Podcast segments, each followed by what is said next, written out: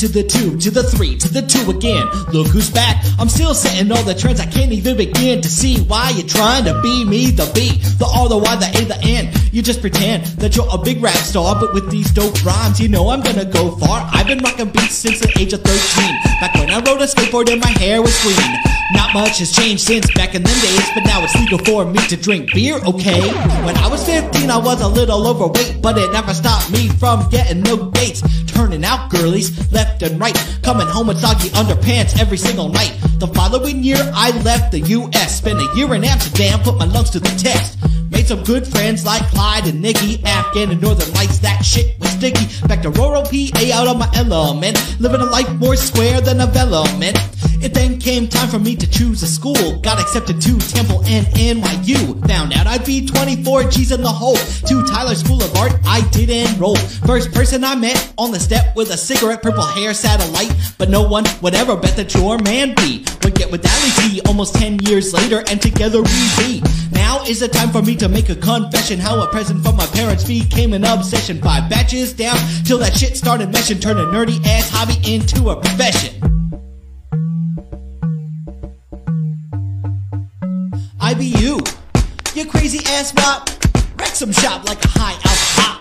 Thanks for the mic, you are super fly, the big man on campus, yo, yo, little guy. Yes, I am a guinea, but what are you saying? It's not like lasagna is what we are making. We got the fat beers and the finest of the liquor. You think your shit's sick, but our shit is sicker. This is the story about Dogfish Head. Go to DEFCON 4, pull out your code red.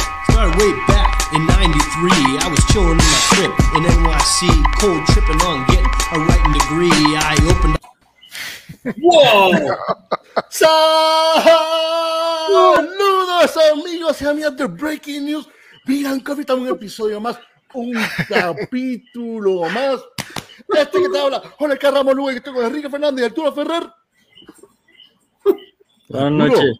Arturo, ¿cómo estamos hoy, bebé? Además de ser rapero. ¡En vivo! Con Tito el Menta. Estamos Yeah. en vivo, estamos en vivo. That was Aquí- probably one one of the coolest uh, intros Intro. Yeah. Yeah. to a show we've had. I gotta say. You guys have good taste in music. Gracias, gracias Luma por no llevarte a la luz. Gracias, te No. queremos Luma. Besito para ti. Importante. Ok, mira, pues el episodio de hoy le pusimos Having a Beer with Sam Calagione. ¿Quién es Sam Calagione? el maestro cervecero, el dueño, el señor, el presidente de Dogfish Head. Aquí está. Ooh, uh, that's a good one. The 90 minutes. I have it right here. Baby. La, la, la, la, la. Awesome. I love I love this beer. So for us, it's an honor to have you in our podcast. Yeah. I'm excited to be here with you guys. I drink coffee every morning and beer every night.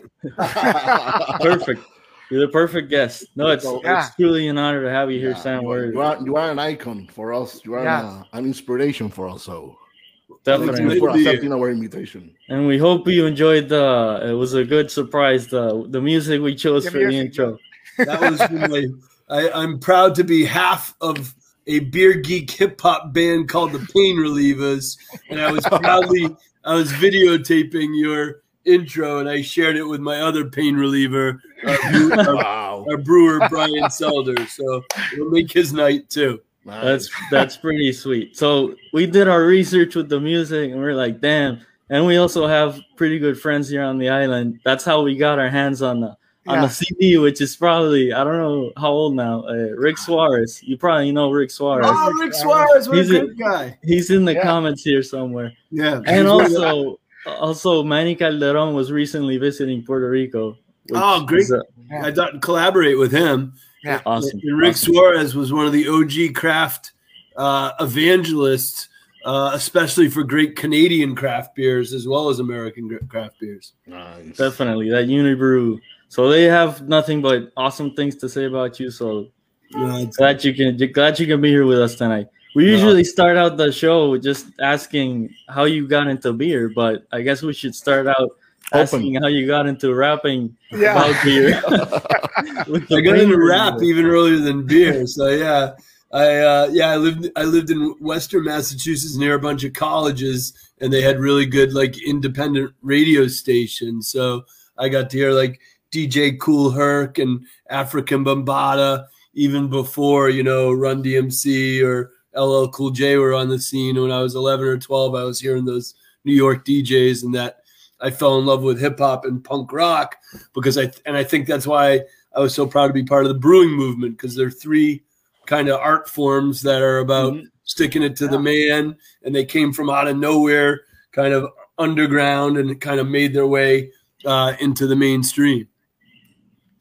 Awesome, it's kind of like awesome. it's, it's, kind of it's kind of like a Beastie Boys thing, yeah, you know, like uh, punk uh, and uh, yeah. and the rap, yeah, combined, right? The Beastie yeah, Boys did a yeah. good job with that.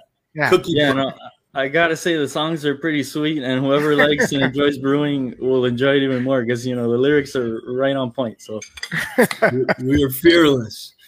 So Sam, we're all I think we're all having dogfish. I'm yeah. having a SeaQuench. Me too. Me also, too. Me too. Yeah, I, I, I, will have the 90 minutes in the proper glass, you know? Oh, the proper wow. glass. Oh, wow. wow. What, what, are you What are you having, uh, Arturo?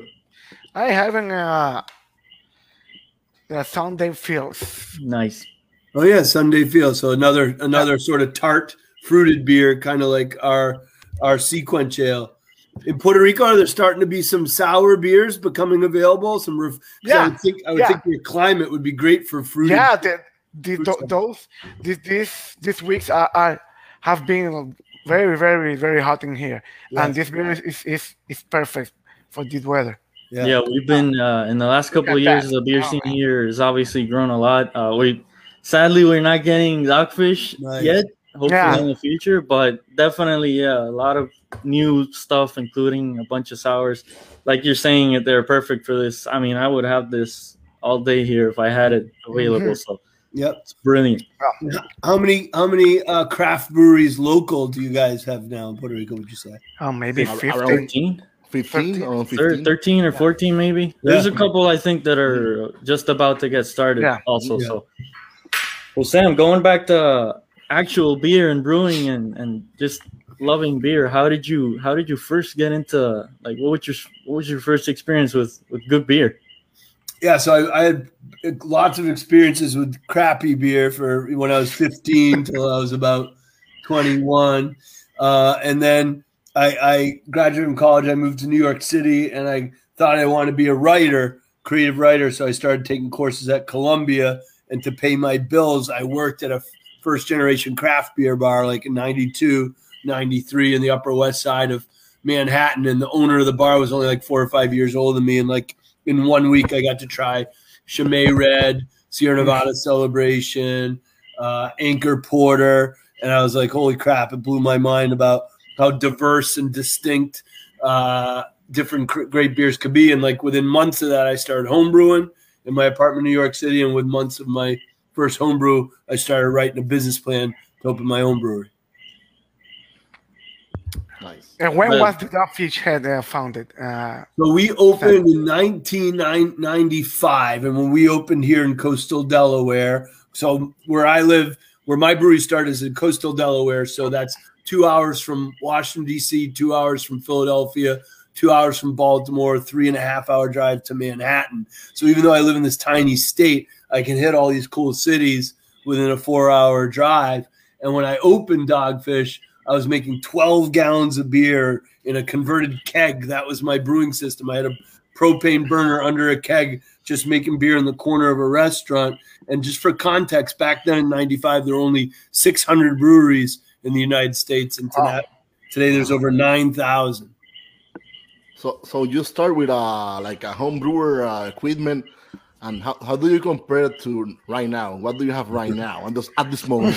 yeah, a little, a little upgrade, a little upgrade. Yeah, yeah. so yeah, so now we do. Let's see, uh, it's about uh, 400 times as big as the batch size. 400 times. Wow. So it's yeah. a it's a 400 uh, brew house or how? Uh... So it's a 200 barrel brew house. Um, whereas I started with 12 gallons, wow. and our And so my first year we were open, we, we we made about 300 barrels of beer, which is about 600 kegs, mm-hmm. and uh, now we we brew in a single day into tanks that hold 1,200 barrels, uh, so 2,400 2,400 kegs in, in a tank.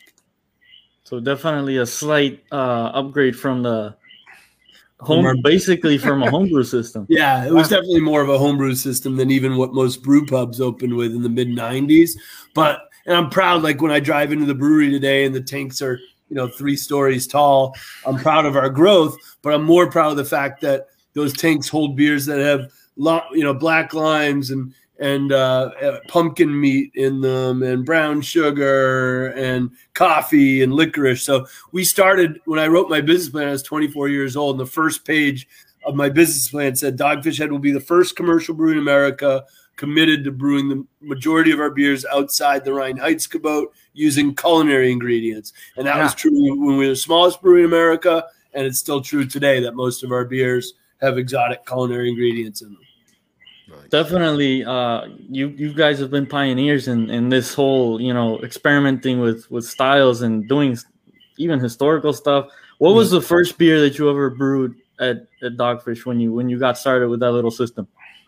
So I, I took I brewed our pumpkin ale, which we were one of the first breweries in America to make a commercial pumpkin beer. When I was still homebrewing, when I went around to try and raise money from the banks, I brought homebrews of my pumpkin beer, huh. and then when, and then when I raised the money and opened that first week we were open, I brewed uh, chicory stout made with coffee, licorice, uh, and and chicory in it. Our our Aprihop, which is the first fruit infused IPA in America, Immort Ale, made with maple syrup and juniper berries, and Shelter Pale Ale, which was our one kind of normal beer. So what uh, those those those mm-hmm. style of beers that you are that you brew in that time it was like a it's like a it's, a, it's like a science project or science mm-hmm. because nobody I don't know. It's like a 600 breweries in, in, in the United States, and you came out with those ingredients. It's like, a, wow, this what this, this, those guys are making something very, very unusual and very new. The mad yeah. science scientist. Yeah, mad scientist. Mad scientist. And I would go, but but back then, the beer lovers that loved the early American craft beers, they thought we were assholes and anarchists. they thought we were jerks for putting this weird shit in our beer. They're like, "Hey, you're screwing with tradition. Why are you yeah. putting coffee in your beer?" And so we had. That's why you know. I think Enrique, you mentioned that Dogfish also brews historical beers like Midas yeah. Touch and and stuff like that. I started doing the historic beers to remind people that were making fun of me for making you know IPAs with fruit in them or coffee stouts. That I was like, hey, actually, the longer tradition is you know the Reinheitsgebot's only been around for 500 years. Human beings have been making beer with te- for 10,000 yeah. years and making beers with all these exotic ingredients that are just indigenous to whatever country they they brewed in. You know, Egypt, Italy, you know, Brazil back in the day, they were all using all kinds of different cool ingredients. So you were the punk right there in that. In, you were the punk, the the, the, the yeah. punk, the punk rockers. You know, yeah. like were you, Were you doing all these? Were you doing all these crazy tests even in your homebrew days before having that?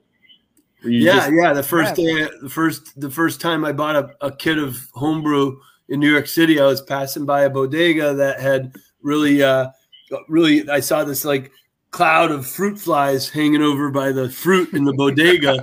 I was like, "What's that?" And the, and there was half price cherries that were overly ripe. I bought, them, got all the fruit flies off the cherries. I brought them home. I squished them into my pale ale, and I made a cherry pale ale. It was my first ever brew. So right away, you know, I was trying to you know break with tradition. Yeah. We have a, um, a, a question from uh, Mauricio Hernandez, uh, señor director. La pregunta de Mauricio Here. Uh-huh. So Mauricio, Mauricio is asking how limited was the homebrewing ingredients uh, when you started? Yeah, that's an awesome question. Like back in that era, you know, there was no internet. You couldn't go to MoreBeer and, and get crazy Belgian brewing sugars and stuff. So there were homebrew stores, right? And you had to be in a big city to be big enough for there to be a homebrew store in the city. And there was one store in Manhattan called called Little Shop of Hops, and it would just have like pale ale, porter, IPA, lager. It was just, you know, Reinheitsgebot beer kits. and almost none of them were all grain. They came with barley syrup, you know, malt malt extract, and then you'd get a little container of specialty malts, and you would steep the specialty malts in like a tea bag, but get most of the sugar from the malt extract. So yeah, so right out of the gate, I was making two stops: one at the homebrew store, and then it one at like a culinary store to get interesting ingredients. Sam, jumping maybe some years ahead, how did you come with the idea for the 60 minutes, 90 minutes, yeah. and 100 minutes IPAs? Yeah, and Jorge's enjoyed in the 90 minute, and that was, uh, you know, I should also say that the Imperial uh, Stout started in in England uh, and the IPA style India Pale Ale started in England, but Imperial IPA is a, yeah. is, is an American invention, and the first ever beer in America to be called an Imperial IPA is Dogfish Head 90 minute. I said, all right, well, Imperial Stout means strong stout. IPA, mm-hmm. we know what that is. I'm going to be the first to kind of mash up those two themes, and now there's thousands of Imperial IPAs in America. So we're super proud of that. And so the idea came from watching a chef show on TV. I was heating up my water to brew. I didn't know what I was going to make that day. I was just going to go through the kitchen in my restaurant, find some cool stuff to brew it. And then the chef on the show was saying if he added little pinches of cracked pepper the whole time the soup simmered instead of all the pepper all at once, that the pepper would be more co complex and subtle and, and, and, bring more complexity to the soup. So I was like, huh, maybe I can apply that to brewing. Traditionally, in brewing, you add hops one big amount early for bitterness, mm -hmm. hops one big amount late for aroma. So I took this vibrating football game that was popular in the States in the 80s and 70s where the guys would vibrate on the field. Uh, and I basically duct taped a, a, plastic bucket on the vibrating football game and I drilled holes in the bucket and I just put the bucket leaned over my boil kettle and as it vibrated, it shaked the pelletized hops down the vibrating football game into the beer for nine, 90 minutes straight. And that's how our concept of continual hopping was born. And it makes the beer intensely hoppy, but have no lingering bitterness. No, it's like a it's a it's like a little uh dry finish, like a little sweet, also like a malty yeah. finish. Really nice. So he literally came up with jerry rigged, uh, uh, you know, uh, basically a, a, custom device to have that yeah, thing just pumping hops yeah. the whole. yeah, and that and that machine, our original vibrating football game with the duct tape and the bucket, is now part of the uh, permanent collection of the Smithsonian Museum in Washington D.C. Wow. next to the Wright brothers plane and the Apollo rockets and wow. shit. Is our, is our vibrating football machine. Rick is commenting here the Randall, but the Randall is another device. Yeah, it's yeah, another yeah. device. Yeah. So Rick and I did, did a lot of years together. Uh, putting together festivals. random devices. Oh yeah, yeah for sure. We made a machine called Randall the Enamel Animal, and you know, Rick Suarez and I used to have booths next to each other at the great uh, beer festival in Philadelphia at the University of Pennsylvania. And I basically rigged up this uh, stainless steel cylinder and I would pack it full of whole leaf hops. And then I'd run the keg of beer through the cylinder, and the alcohol in the beer would act as a solvent, strip all the oils off the hops, and I would pump it right into people's pint glasses. So consumers could actually see how hop leaves affected their beer at the mm. point where they are being served the pint, uh, which is really cool. And now I think we've made over 600 of those Randalls, and, and they're in bars, you know, in different countries around the world. I'm happy I, to say I, am yeah. the owner of yeah, one, of the, one, yeah. one of the actual oh, dogfish Randalls. So that's so cool. I, gotta use it only, again. it's, it's been a while. Hops. Yeah, you gotta, you gotta dust that off. Yeah, definitely. I wrote to you guys. I remember I wrote an email to the brewery like I don't know how much, like three years ago, yeah. Finally got in touch with somebody and they said, fine, well, cool. We'll send one over. We, we put it together. It was, and the thing, I, I still have it at the bar. So it's nice. We did a couple of experiments yes. with it. They all came out pretty awesome. I think the last, last time to used it, it was with fruit, right, right, Kike? Yeah, we did limes, we did hops, we did uh, once we coffee. did with like berries, raspberries, coffee. blackberries. Coffee. We did yeah. coffee. Coffee's good with dark beers for sure. That's cool. Yeah. I'm glad you got one. Nice. For sure. We have a a special question from in video. So, señor director, Ariel. la pregunta en video. Bebé, córrela. see if we can get the. I think the director is uh eating something. I don't. We know. can probably take a couple of these while he sets up the video. Yeah. Or does he have it? There's a video. Uh, I think he's got it. Doing this with uh, my Puerto Rican friends, uh, except for Enrique. He's a Yankee fan, so don't do that. Uh, I'm a Sox fan, so don't talk to him. Talk to the other guys. Uh, I'm having this is uh, like uh, I think 2017, 2018 Worldwide Stout, amazing beer. Uh, but the the question that I have for you is about this. Uh, pretty sure you remember this beer. I'm a huge PJ fan. I, I want Yeah, to do a, yeah. like a tour of my basement. Everything is Persian related. Uh, I used to have this bottle for a lot of years, but I ended up deciding to do a, like a coaster. Just uh, I didn't want the bottle to break. I had that, that beer years ago. Uh, to be honest, it wasn't my style, but uh, just want to get some feedback about how how that came to be, how that happened. Uh, I have a couple of Persian friends that have been reaching out to them, uh, uh, brewer friends, and mm, nothing happens. And I know that was uh, yeah, 10 years ago. Persian just turned, turned 30, and you got this done. Uh, I was living in Puerto Rico, and that was a really that was a mess to get the bottle. I had to call all my friends living in the States, but I was able to get a hold of the bottle. So thanks for that. But I just want to get your your um, your story behind the beer. And again, uh, thanks for doing that, man. Uh, cheers. Gracias Osvaldo por la pregunta. Gracias, Osvaldo. Un beso, bebé, te quiero. We love you even if you're a Sox fan, Osvaldo. Nobody's perfect. Nobody's perfect. It's g- glad to know that there's Sox and Yankees rivalries alive in Puerto Rico too. definitely, definitely. Yeah.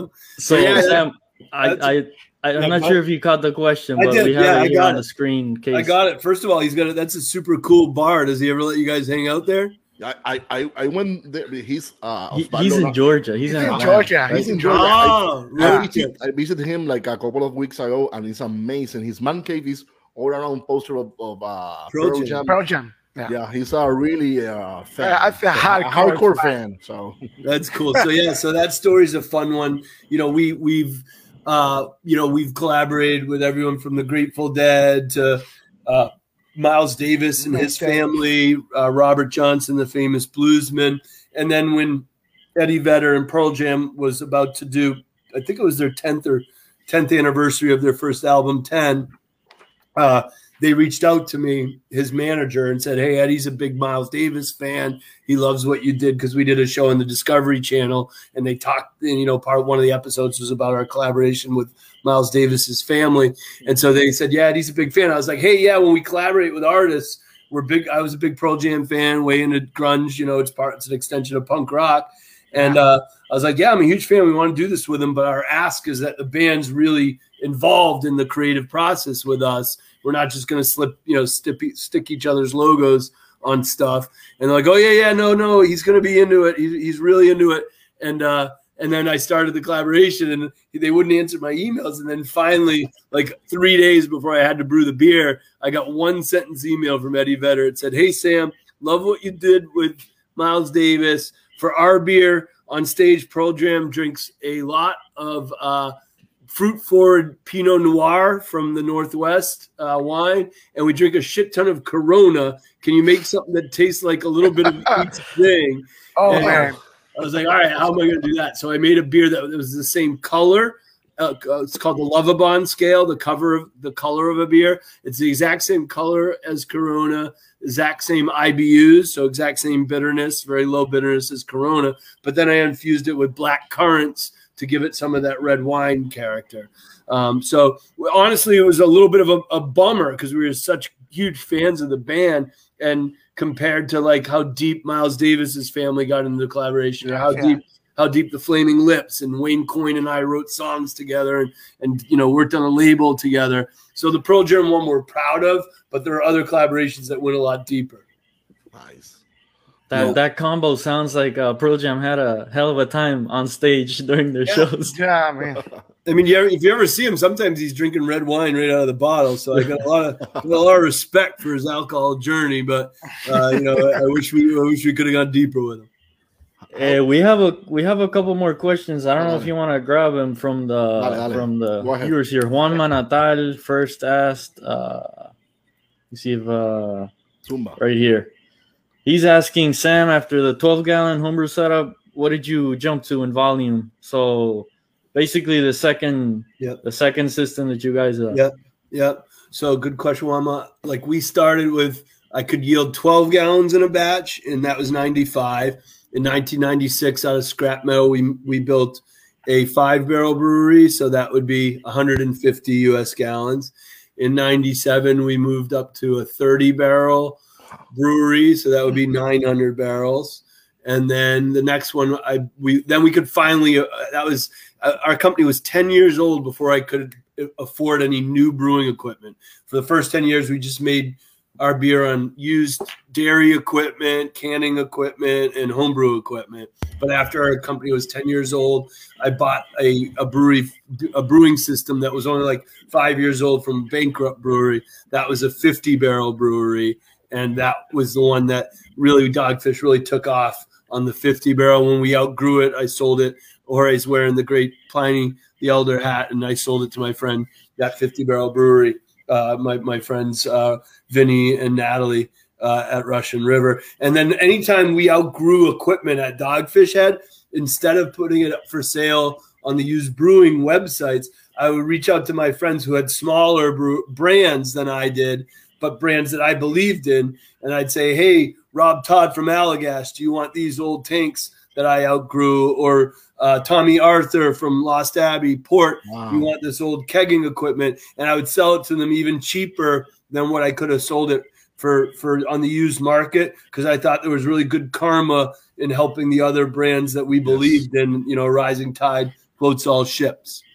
Wow, that's an amazing story. That's such an amazing, yeah, Yeah, for sure, man. He's, Yeah. he's helping, helping the community. Fantastic. And all of those breweries you mentioned are world class. You know, it's not Mhm. you. You obviously had good taste in friends and in breweries because all fantastic people as well. So Yeah, we're lucky to all kind of find each other and help each other in that era when craft beer was just starting to get into the mainstream a little bit. So we have another question from uh, Jose Flores. Saludos, Jose. Jose Flores. In, Jose. in San Thomas and Leatherback Brewing Company in San Thomas. Shout out. So, Oh, nice. Yeah, You Jose? there we here's go. question. So any other batches of Saison du BUFF you brewed? Uh, we had Stone Brewing brewed Saison du BUFF barrel aged with red and wine barrels, and it was great. Did you Ooh. brew any different variations? Oh yeah, so shouts to Stone Brewery. So for those that are listening that don't know the beer, Saison du BUFF was a three-way collaboration that we did a bunch of different years. Uh, the three-way collab was between Dogfish, Stone, and Victory Brewing up near Pencil, uh, near, near Philadelphia. Mhm. And the style, so me, Bill Covaleski, the co-founder of Victory, and Greg uh, Koch, the founder of Stone, we all love big bold beers, but we also all love music. Um, so the theme was we would brew a saison, which is already a very herbal uh, Belgian style of beer, but then we would actually make the beer with parsley, sage, rosemary, and thyme, the the four herbs that are referenced in that uh, Simon and Garfunkel song. Uh, and uh, so we made uh, we made many different versions of it. We got to brew it at Stone Berlin, which is now the uh, uh, uh, Brewdog Brewery in Berlin, yeah. Brewdog in Berlin. Um, and we got to brew it in in Pennsylvania and Cali. My favorite ever batch though was the one we one of the ones we brewed in Delaware when Bill and Greg came to brew it here. Not just because it was at my home brewery, but there was this guy named Sam Kass who was the White House chef, and he did a lot on children's nutritional stuff with Michelle Obama. And so uh, he and I were at an event in New York, and he's like, "You got to come check out my home brewery in the West Wing of, of the White House." And I got an escort into the belly of the White House, into the West Wow. Wing, and got to see the home brewery. And he used to make homebrew for uh, Michelle uh, and, and President Obama. But the coolest moment is when we were out touring her garden. He was showing me where everything was. I was like, Sam, turn around for a second. And he turned around and I picked parsley, sage, rosemary, and thyme out of Michelle Obama's garden. and we brought it home and made the beer with the herbs from the White House garden. So that was Wow. a, a cool moment. Yes. I think I think there was like a three beers, right? From the from from the White House. It Yeah. was like a honey, Yeah. Honey, honey. Right, right. I I, remember. I can't. I don't remember the specific beers, See, but I, see. I'm, I'm, I remember reading an article See. that, that Obama is a pretty I- I- fan, I a think big fan they- of homebrew. And they they give the the recipes for the people to to brew Right. it. They shared the recipes. I Yeah, do remember you're yeah. right. There was one that did have honey Toro on it. Yeah, I, one that- yeah. I'm pretty don't- sure one of the Saison du BUFFs made it to Puerto Rico, right? I'm assuming it was either the Victory or the one made at Stone. Or Stone, But- yeah, because I think they one of them had you know official distribution in Puerto Rico. So I'm Right. glad you know at least one batch made. I know I, I know I tried the beer and it was it was pretty good, but I don't remember which brewery. I think probably one of those two because we did uh, we did receive uh, distribution from those. Yeah. yeah, for Victory and uh, and from from Stone. Yeah. Do you guys have in Puerto Rico the way we have? You know, Anchor Steam was the first kind of craft beer that was sold beer as a craft beer, but it was an old brewery that started making the craft beer. Whereas Sierra Nevada, we kind of recognize as the first start from nothing craft brewery in the United States in 1980. Do you guys have an equivalent in Puerto Rico where you say, "Yep, this was the real pioneer that started with nothing and opened a craft brewery"? And what's the name of that brewery? And around what year did it open? Oh man, the f- Pretty sure Borinca and Brewing. Borinca Borinquen Brewing. Brewing. It was, it- it was like maybe in the early of it was like a ninety eight or ninety nine or two two thousands. maybe. Maybe early 2000s. Early, early 90s. er- er, perdón, tu- eh, No. este, Late- late, late 90s. Late 90s. Late Right, 90s. Yeah. But those But- guys were definitely like Uh, super way- way ahead yeah, of their time. ahead, way ahead of the time. Way, did they way stay? ahead. Did they stay in business? Were they able to make No, it? They- They're not No, around they- anymore. they're Sadly, not They- around I don't know yeah. for how many years they opened. They had a beautiful tap maybe room, a brew yeah, pub. maybe maybe for five years. Yeah. something like that. I used to I used to play with my band there, Yeah. and they give uh, they Nice. give us those big pictures of the red ale. Yeah. It's like, oh man, this is great beer, you know? Uh, and the people there is like drinking because I they they sell another beers. After that, it's like a they they, Right. they, they sold more of the Of other people? the Other- other people people, than their right.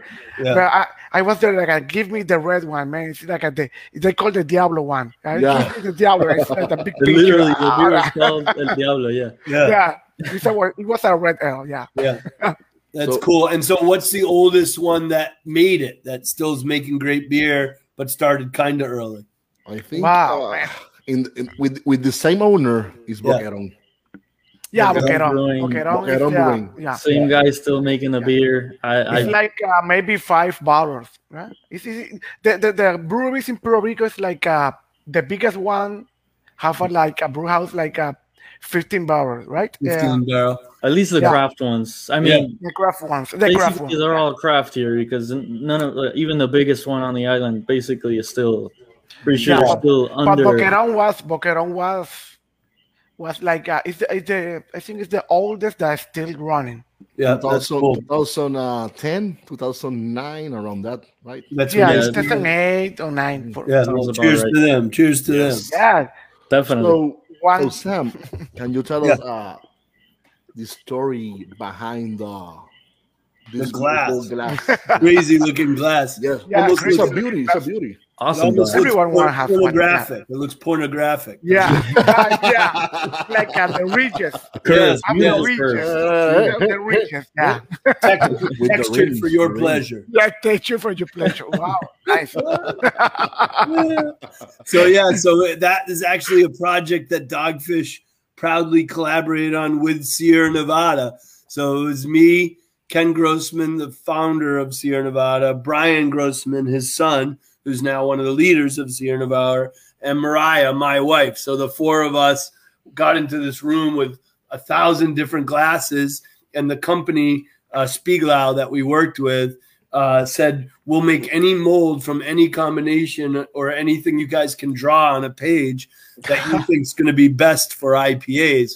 And really, when we tried all these different things, there was this weird beaker, I think, for the science community that they made that had those crazy ridges in the bottom. It wasn't even, I think, made for beverages. But when we poured IPAs out of it, what happens is those those those ridges act as a nucleation point, and when you make the motion of making a drink, it yeah, creates like, like a, the wave area, yeah. and it pushes out the aromatic hop oils out of the solution of the liquid, and it pushes them towards your nose, and then that sort of ball shaped wine shaped top captures it and pushes it towards your nose. So it was really perfectly designed to push hop oil aromatics into your olfactory uh, system. I, I, you know, it's like uh, people doesn't know that in, in, in, mm-hmm. when, when when they start in the uh, in the craft beer movement or the craft beer, but the glass is a very important thing. Mm-hmm. You know, it's like uh, if you have the wrong glass from the uh, for for the wrong type of of, of, of beer, yeah. you're not gonna get the, the the best of the beer. Yep, and I'm uh, cheating. I'm cheating today because I'm having SeaQuench. and, and, yeah. yeah. and that one I think it, it, was the, the the first one that that that it was special for the IPA, and yeah. the IPA is the I think it's the biggest or, or the it's the biggest uh style of beer. Yeah. In, the in, in I think in the, in the states yeah, for, for craft beer. No, in, in, all craft beer yeah. in the world in the world because here in Puerto Rico the, the, the biggest one is is is IPA. Still, yeah, and there's never been one beer style that's changed the the landscape of commercial beer globally the yeah. way IPAs have in the last 30 years. I sure. think it's the it's the new it's the new Czech uh, Czech lager. Yeah. It's like a, the Czech lager of business is change the world. Everyone wants to do that that yeah. that that type of, of, of beer. Yeah. And, and, and this time it was the IPA. And you have three. You have yeah. 60, 90, yeah. and 120. Yeah. Yeah. and we got a new one called Hazy O. As you guys know, IPA is so big now that there's subcategories of IPA. Imperial IPA, Session IPA, Black IPA, IPA and the yeah. Hazy IPA. Hazy IPA is now the fast growing sub style of IPAs in America where it's intentionally you know, hazy and murky, unfiltered. But unlike West Coast IPAs that have a lot of intentional bitterness, the hazy IPAs are more tropical, more mm-hmm. juicy. And we just released the first ever oat milk infused hazy IPA called Hazy O. So mm-hmm. most hazy IPAs get their haze from using some oats, but they're using usually malted oats. Mm-hmm. But we're actually taking oat milk, which is coming more from coffee culture than beer culture. Yeah. And we're infusing the hazy beer with the oat milk, and it gives it a really nice, silky, smooth mouth feel from the oat milk. And that beer is called Dogfish Head Hazy O. I saw I saw a couple pictures today. Of that beer, the can, and I, it's yeah. uh, it's on my list. It's on my yeah. on my on my checklist. I hope you guys find it. Talking about talking about beer styles, uh, we touched a little bit uh, during the beginning of the episode, but as we mentioned, you guys have been uh, pioneers and pretty much experts and I think probably one of the only ones that are doing these historical like historic like way we're talking like you were saying way before the Reinheitsgebot all that stuff. Yeah. Yeah. Talk us like how would you how, how did you even come up with the recipes what was the yeah. what was the process and the idea for for doing all of those uh projects yeah, so I would show up at a beer festival, you know, I was 26, 27 years old, you know, a couple years after I opened, and at my booth at the festival, I'd have like chicory stout and apricot, and some snobby beer lover would come to my booth and say, "Hey asshole, why'd you put fruit in your beer? Your fruit belongs in a salad, not in a beer." So then the next festival, I, I would come and I'd say, "You know, here, try my apricot, and now try this uh, gruit that I brewed." That's nice. a 400 year old recipe from you know ancient England. They were also using fruit and citrus peels and raisins and stuff. So I started researching and and reimagining ancient beers almost as a way to give people the middle finger when they made fun of our creative recipes. I could say, "Hey, you're making fun of history if yeah. you're making fun of brewing with herbs or spices or mm-hmm. fruits."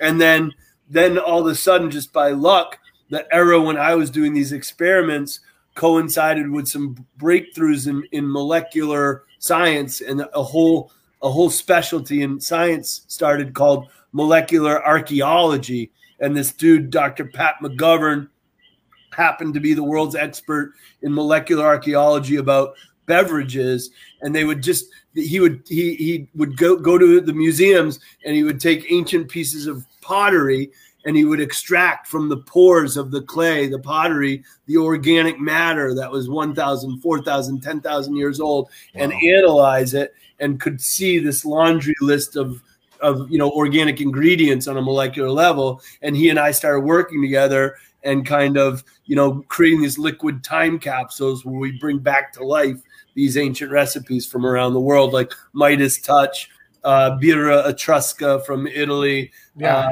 Kvasir from uh, Northern Europe uh, so that was a super fun you know time in my life of of, of bringing back all these ancient beers and traveling around the world to to, to, to learn about the history of each of them. But not only was the ingredients, you only uh, about the recipes. You guys, it's like a, if you guys gonna gonna represent the beer, you have to do the the gist, because the the yeast is another ingredient, and you guys get a lot of the gist in the mm. and um, it's like a chicha. Chicha mm, yeah. has this is a very interesting beer. It's yeah. like um, you yeah. where is yeah. the gist?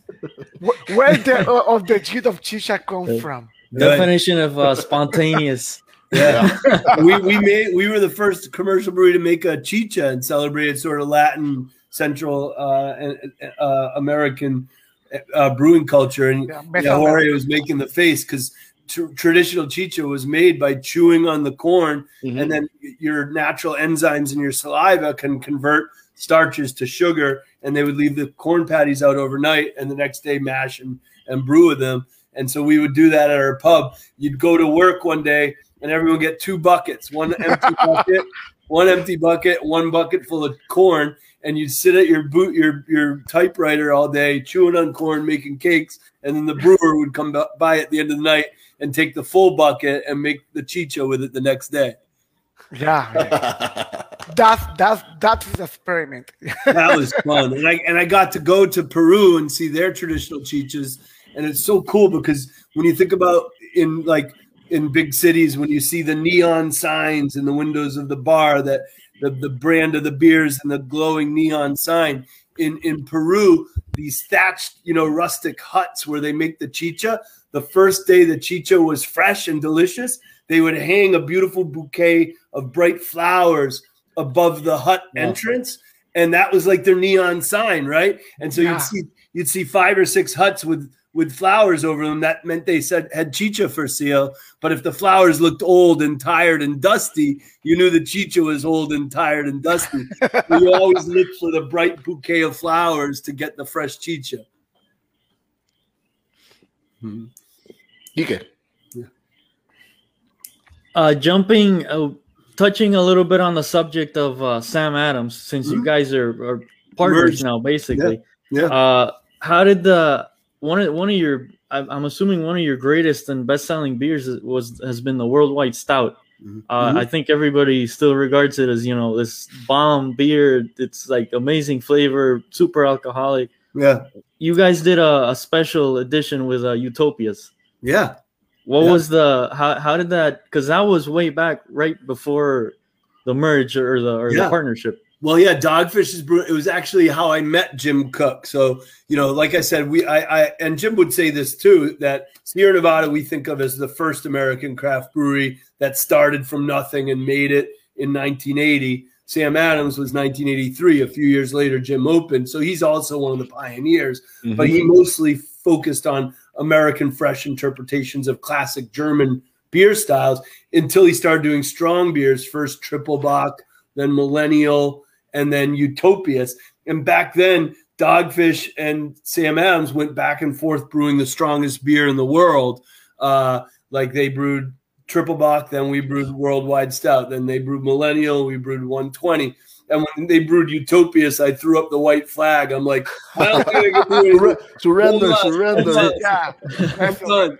I'm done. So, that was a mic drop for for Jim. It was. He, he had me there. So then we stayed friends forever, and we were on the uh, on the uh, board of directors of the Brewers Association, the trade group that represents all of America's small breweries. And eventually we collaborated on beers together. I, I was like, wow, there's so many people at his company that are so cool and much like the people at Mariah and I's company. So three three years ago, two and a half, we decided to merge our companies because Sam Adams is strong in lagers. They're strong in cider with Angry Orchard, mm-hmm. Twisted Tea, Truly Seltzer, whereas Dogfish was strong in IPAs, strong in sours, strong in uh, craft distilled spirits. So we had really complementary cultures and complementary portfolios of, of beverages. And then after we merged, we sent a bunch of our coworkers in Delaware up to the Utopias where they bought they aged barrel aged the Utopias at the Sam Adams Brewery in Pennsylvania. And after we helped bottle all the Utopias out of the barrels, we were like,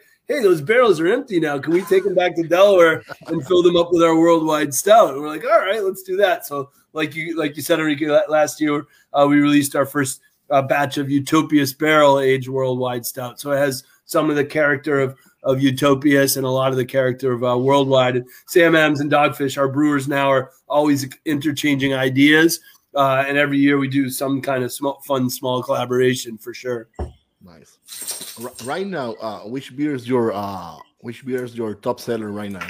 Yeah, so it's interesting. Even though it's almost 19 or something, 18 years old, 60 minute volumetrically is still uh, number one. But then uh, Hazy-O, Slightly Mighty, and SeaQuench are all kind of uh, growing, and they're numbers two, three, and four. Nice. Nice. Yep. And 90 minutes, number five. Okay. And we're finally releasing 90 minute in big 19.2 ounce cans, a big 9% alcohol beer. wow. That's going to be perfect for a good baseball game. Right. Just get one of the big ones and it'll last at least an inning or two. For your seventh inning stretch. Definitely. For sure. Sam, uh, yeah. earlier you, you were talking about the, the, the, the merge with you have with with with someone else, yeah. and you and, and you to talk about some spirits, and you have a program of spirits, right? Yeah. Rum, vodka, Jim. How can how how how could you can talk about that that program? Well, I mean, I know I, I, probably shouldn't talk about rum with people in Puerto Rico. Uh, we know nothing. we know nothing compared to you guys. Uh, but I'll say that we were you know, I consider Dogfish like a second generation American craft brewery. You know, us and Russian River and Port and Stone, we all opened, a lot of us opened in the 90s. But uh, Dogfish Head truly is a first generation craft distillery. Uh, we opened our distillery 20 years ago. We were one of the first small batch, you know, gin, rum, vodka producers, along with Tito's. Uh, opened around our era. They focused on vodka, and we focused on bringing sort of exotic ingredients like we did with beer into the world of spirits. So hop infused gin, a honey infused rum. Uh, and right away, we've always had a few restaurants where I am right now in coastal Delaware that we own so that we could really show off our beverages and how well they work with food. So right out of the gates, when we started distilling spirits 20 years ago, we started making really fun cocktails with them. And in fact, Dogfish Head was nominated for a James Beard Award, which is kind of like the Oscars of the food world uh, for our cocktail program. So now, finally, uh, about four or five months ago, we started launching a, a line of canned uh, cocktails using gin and vodka and rum. And that's growing really strong with us and really fun. Considering how long Puerto Rico's been making world class uh, rum, is there is there also a culture where companies in Puerto Rico are, are making cocktails with rum in, and putting them in cans to sell yet? They don't put it in cans. They, they put it in like uh, in, in, pouches. In pouches. pouches. Yeah. It's like uh, you know, like uh, yeah. like a Capri Sun. You know, like a Capri Sun. you can put them in the kids' lunchbox. Yes. yeah. That'd be awesome. Oh, no. I think the real, I think the real high quality cocktails, you still have to go to a bar to get them. Yeah. But yeah, we've we've it's definitely started to get uh more common to see uh yeah you know decent cocktails in in the pouches like Jorge says. Yeah, and in the it's states now, the the canned cocktails are growing even faster than seltzer. Like two or three years ago, Truly Seltzer, which we own, White Claw Seltzer, started growing faster than craft beer, hmm. and they're still growing faster than craft beer and all beer. But now the canned cocktails on a smaller base are having even higher percentage growth in the states than than the seltzers are. Nice. Yeah. We have we have a couple more questions from the viewers here. I think we can get to them quick. Uh, let me see. Which one are we doing? Uh, the Jose Flores ones? Dale. Dale, Jose. Director, can we get the? There it is. Uh-huh. That's a good one. That, that that's always Yeah. a good question. Yeah, I see good question. Oh, Cool. nice. So and, and so Jose used to brew with Stone. Is that right? Yes. He- Right. yeah. Yeah. He worked with Stone a couple of years. Uh, he worked Ah. with uh, one of the local breweries here, uh, two of the local breweries here actually. Uh, He was in Boquerón and then Boquerón, Ocean Lab for a bit. Lab. and I believe now he's working with Leatherback Brewing and, Leatherback, uh, yeah. and the USVI and St. Croix. Oh, that's so- cool. That's cool. So yeah, I, I would answer to say never say never, and I Yeah. can't wait for this COVID insanity to be over. And I love, I would love, love, love to travel. So never say never. Look, look, look me up if I'm if I'm coming down there. I definitely want to collaborate on a beer. And we just opened a Dogfish Miami. I know there's tons of direct flights between uh, Puerto Rico and and Miami. So maybe someday we can reciprocate that opportunity because we got a beautiful little Dogfish uh, 20 barrel brewery uh, right in the art district of of Miami that we're really proud of. That's that's one of the things we had on the list. Uh, we Yeah, the great we're job. Yeah. really glad you guys opened that because I've been to Wynwood. So, you know, it's a beautiful area. There's Yeah. a bunch of good breweries there. So I'm I'm really glad. To, the next time I'm there, for sure, I'm gonna hit up the the spot. Yeah, First one on the list. Please do. Yeah. So, and we're working with the University of Florida to get direct access to exotic fruits that they're just trialing, doing experiments with. Yeah. So, like uh, one of our beers called Star Pucker, and it's made with uh, Southern Florida star fruit. Uh, and we just did a melon infused sour beer and jackfruit. So we're having a blast playing with the sort of the the, the, the Latin and, and, and southern tropical fruits that can grow in southern uh, Florida. Because to me, you know, Miami f- doesn't feel like a southern American city. It, it feels like a Latin city that just happens to be on the continental U- For sure, for sure. For sure. For Yeah. sure. I mean, every uh, my sister lives in Miami, and literally every time I go visit her, I, I have a hard time finding people that speak English first. And I, everywhere I go, they start talking Spanish. I'm like, Yeah. damn, cool. It's like I'm Yeah. literally in, in Puerto Rico. So No, awesome. and it's like I, I'm Italian, but I got pretty dark, dark skin, and I love it too. I go down there, and no one speaks English to me, and I, I don't know how to speak Spanish, but it makes me feel proud that they think I do. Yeah, Another question oh. here from a viewer, Carlos Ortiz: Is there a story behind heaven and hell? Yeah, so heaven and hell is everyone um, has heard of just you know the half and halves or black and tans, which started by putting you know a very low gravity dry stout would rest on top of a heavier, thicker, mild beer, and you could you know stratify the two colors in a pint. Uh, so with us, uh, we brewed you know the, the world's strongest stout with worldwide stout, and we brew the world's strongest uh, uh, IPA with 120 minute. So we did our own version of a black and tan that in our own locations started being asked. Call, the call in the bar was for a heaven and hell when you're trying to balance a 17% alcohol, uh, you know, IPA on top on, uh, uh, you know, it was a 17 IPA or stout on top of like a 19% uh, IPA. So one one pint's more than the equivalent of a six pack of Budweiser. So you're either in for a good time or you're gonna get banged up. That So, sounds uh, like it's probably pretty intense. It is Both, intense. both are both are up there. So yeah, definitely So- intense. So some uh, future beers from Dogfish that are coming up Yeah, in, in the panorama. yeah. There's a, a beer we're really proud of where we've barrel aged a sour uh, that uh, for three years just in wood wood wine barrels, and we're going to just use it as a minority fraction of a beer called Where the Wild Hops Are.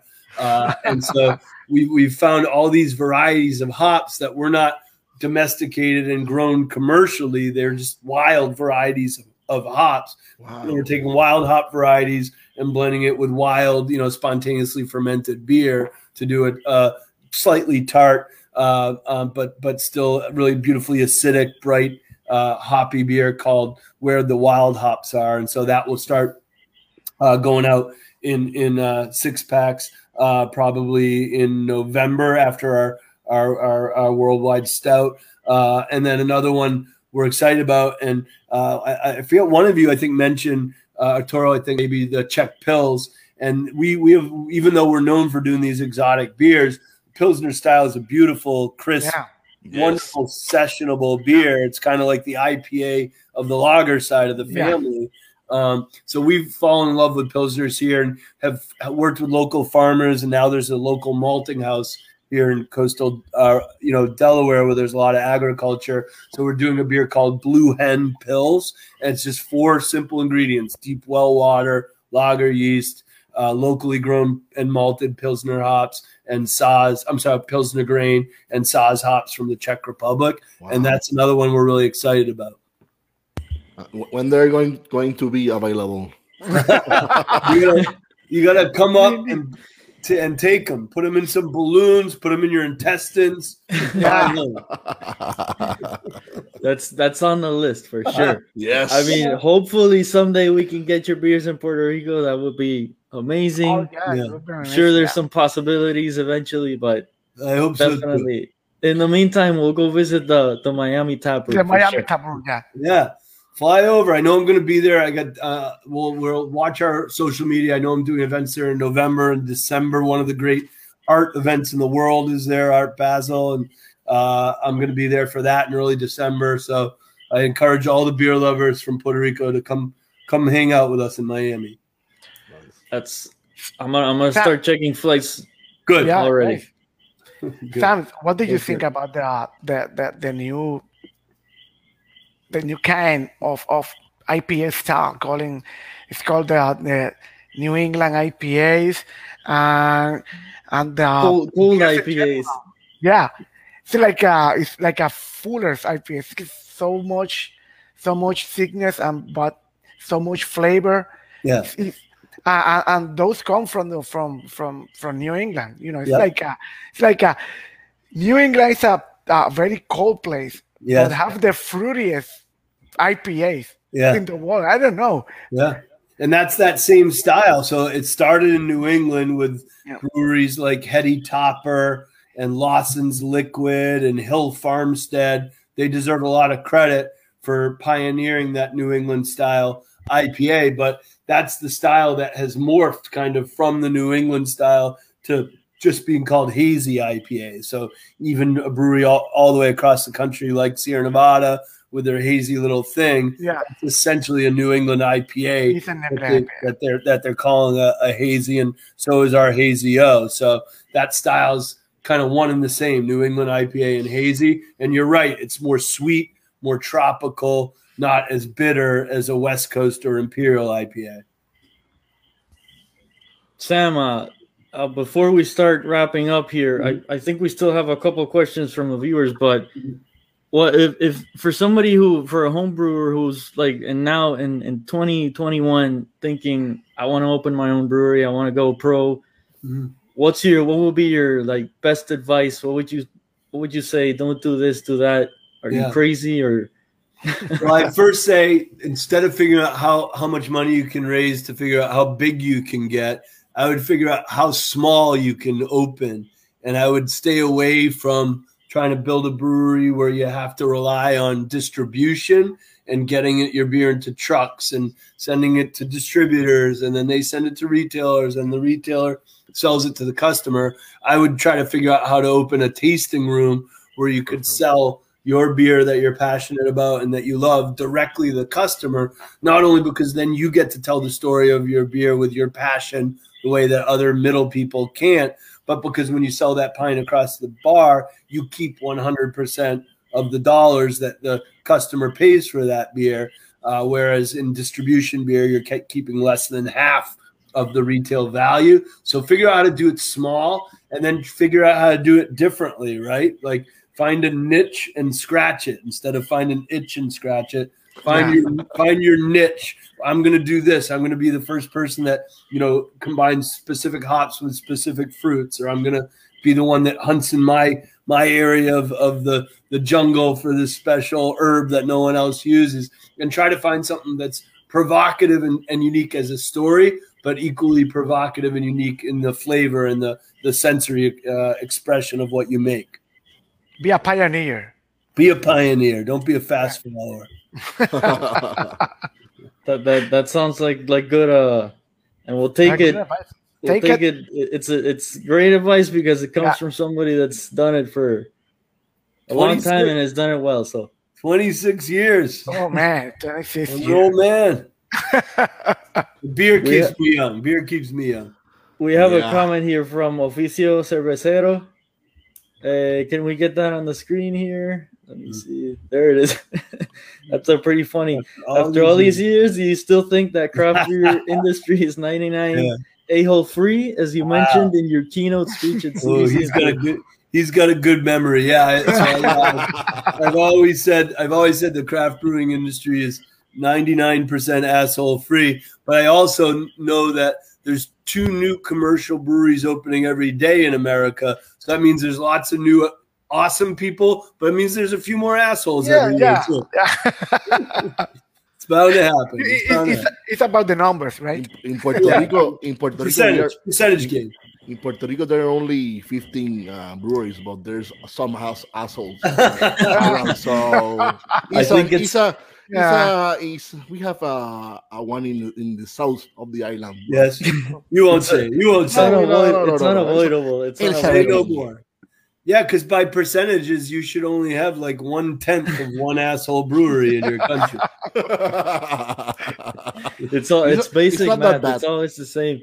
Let me see what else. What other questions do we have Hernandez, here, Mauricio? first, the, the name of the Name beer or the the beer? beer or the beer? So I'm guessing when you guys come up with a, Oh, that's an with a awesome new question. beer, Yeah. So yeah, so I so when I'm that's my favorite part of my job still is to come up with an idea for a beer. Yeah. And on my iPhone every morning to or earn my beer calories, I get up. I live here in the ocean, the Atlantic Ocean, and I either go for a paddleboard for an hour, you know, with my earphones in, listening to hip hop or punk rock while I paddleboard, or I go for a one hour bike ride every morning. And I use that whole hour, and all I try to think about is new ideas for beer. And I have one note section on my iPhone for beer names and one note section on my iPhone for beer recipes. And then at the end of the week, I'll sit down on Sunday, go to my church, and then I sit on my couch and I see which beer name worked the best for a recipe name. And I try to take ideas from both those lists. So the answer is sometimes the beer name comes first, and sometimes the idea for the beer comes first. I can relate uh, to that because I am a graphic designer, Uh-huh. and maybe the first thing that comes to my mind is the is the image, Yeah. is the is the art. Then look is of the it. name, and last is the recipe. It's like, a, oh, I have this idea, man. I I I can what what what can I do? Ah, I have the image, and then I what maybe I can do a beer for that image, and I made the recipe for that beer. Match them up. Do a little Match 'em cross. up. Uh, but definitely, so they're both equally important, basically. Yeah. Yeah, yes. Yeah. very And- important. Yep, and, and when you make an uh, interesting idea for a beer, it's it's good only if the liquid tastes good. You know, if even if it sounds like a cool name, but then the beer sucks, you didn't do justice to the name. Yeah. Sure. And the- and It's very and the important. opposite- It's like a, it's like a, oh man, look, look this can. The Mm. name is great. Yeah. You open the can. And you're like, okay, let me Ma- try maybe this. they maybe they bought it Oh, once, but they're not gonna buy it again. It was a great idea, but Yeah, no thanks. yep. The liquid, the, the liquid needs to equal the story. One can't be more more powerful than the other. yeah. So, our last question: Yes. What are the future plans for Sam Calagione? Sam Calagione. Ah, let's see. So uh, I we make a gin cocktail at our restaurant, and when I go in and ask the bartenders to make me a special version of it, I say, "Make me the kind of gin drink that would make Ernest Hemingway punch Fitzgerald in the face." And they, and they and they nailed it. And so now I'm trying to get that gin cocktail into a can and start Wow. selling that one coast to coast. Uh, uh, let's see what else. Uh, well, I mentioned where the wild hops are. I'm really uh, excited uh, about that. Love the one. name. Love Uh, the name. Love the Yeah, name. it's a fun fun name. Yeah, Uh, and then we do a beer called Smoovie Fixins, S M O O V I E Fixins, where we take all these super nutrient rich fruits and uh, herbs and we puree them down and we try to make it thick like a smoothie and we serve that on on draft. It's completely opaque. It looks like crushed up schoolroom chalk, but it tastes really good. So smoovie fixins is another one I'm excited about. So, any book or any any other show, new show from Sam? So yeah, so I mean, we're always doing videos, and if you go to Dogfish's YouTube channel, we just did a video where my wife Mariah and I took an electric vehicle all the way from Miami up to Maine, and we Wow. we interviewed all these amazing scientists and uh, environmentalists who work for the Nature Conservancy, which is the biggest uh, environmentally oriented nonprofit in the world. And you know, you guys know this as well as we, better than we do, with the how quickly the the waters are warming up. and what- Yeah, yeah. what's that doing Yeah. with with storms and and climate change is real. So you know, we spent this summer really documenting the story through the eyes of scientists, uh, everything that they're doing to help mitigate and and, and deal with climate change. Uh, so that's a, a video series that we're really proud of that you can check out on YouTube, Dogfish Head's YouTube channel. Nice. So Beautiful. Before we go, vamos a anunciar nuestro próximo show, que no tenemos ninguno, pero próximamente lo estaremos. Sorry, I, ha- I have to Yeah, change. yeah.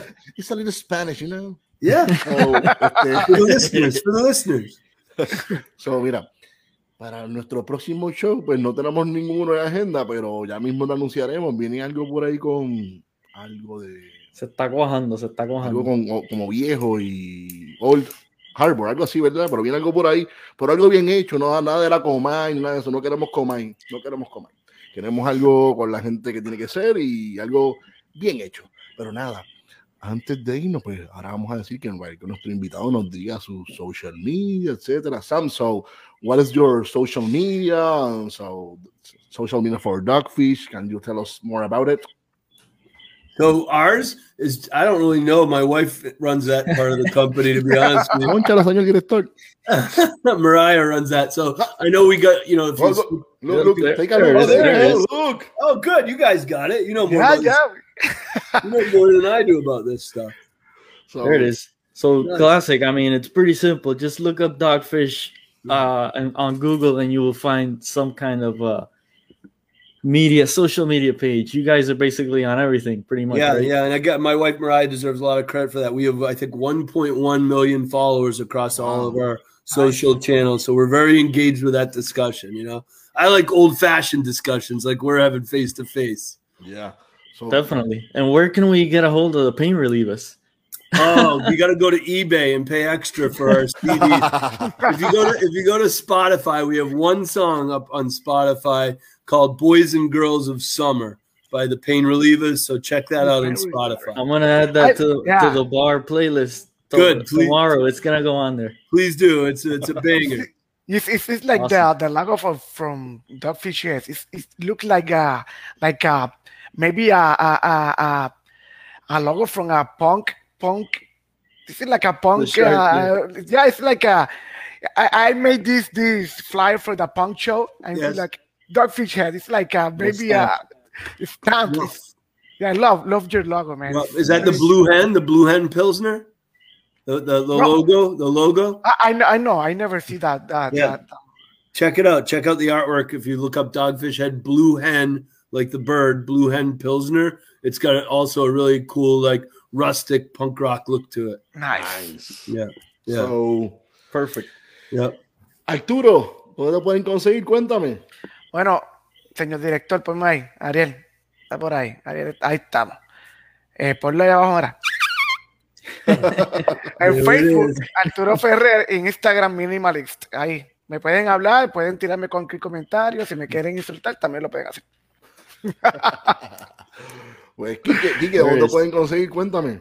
La esquinita, Jardín Cervecero, como todos saben, y Henry Des en Instagram. Así que estamos a las órdenes, cualquier beer que necesiten. Estamos allí, no tenemos Dogfish, pero pronto vamos a ver si, si, si de aquí a par de añitos se puede, se puede conseguir. Así que, We hope to see esperemos. very soon really, Dogfish in Puerto Rico. yeah, I really want think, to Sam? thank You can Sam. do it. Yeah, Me too. Someday we're gonna get there, gents. Possible, we, it's not, possible. we, we need that. We need that fish in Puerto Rico. You know, we have great waters. Yeah, we have great waters in here. Thank you so much for your for your time, Sam. Uh, I really Ah, hold it, appreciate it. hold. I'm a huge Hold brewing fan, and I've always been I've always admired you. So this was really this was great Thank- for me. So Thank, thank you, Henry. man. Thank you. It was really good hanging with you guys. Jorge, Jorge. ¿Dónde te conseguimos, Jorge? Jorge, take us out. Ponchalo, Yeah. ponchalo. A mí, Yeah. mira, a mí pues me consigue, mira, primero, primero aquí nada, quiero que vean mi camisa de cepillín. Cepillín. Yo soy fanático de cepillín. I love cepillín, míralo aquí, payasito de la tele, payasito, bello, lo quiero. Sam? Cepillín was like uh, the bozo of the Latin American. Sí, sí, sí, sí. I think it was insane clown posse. It sort of has that, yeah, that's got that vibe. que papá Dios tenga cepillín en la gloria. Y ahora, pues, antes de- a mí me pueden conseguir en Facebook bajo Resca Ramos Lugo, en Instagram bajo Ramones Brew. Y vamos para atrás, señor director.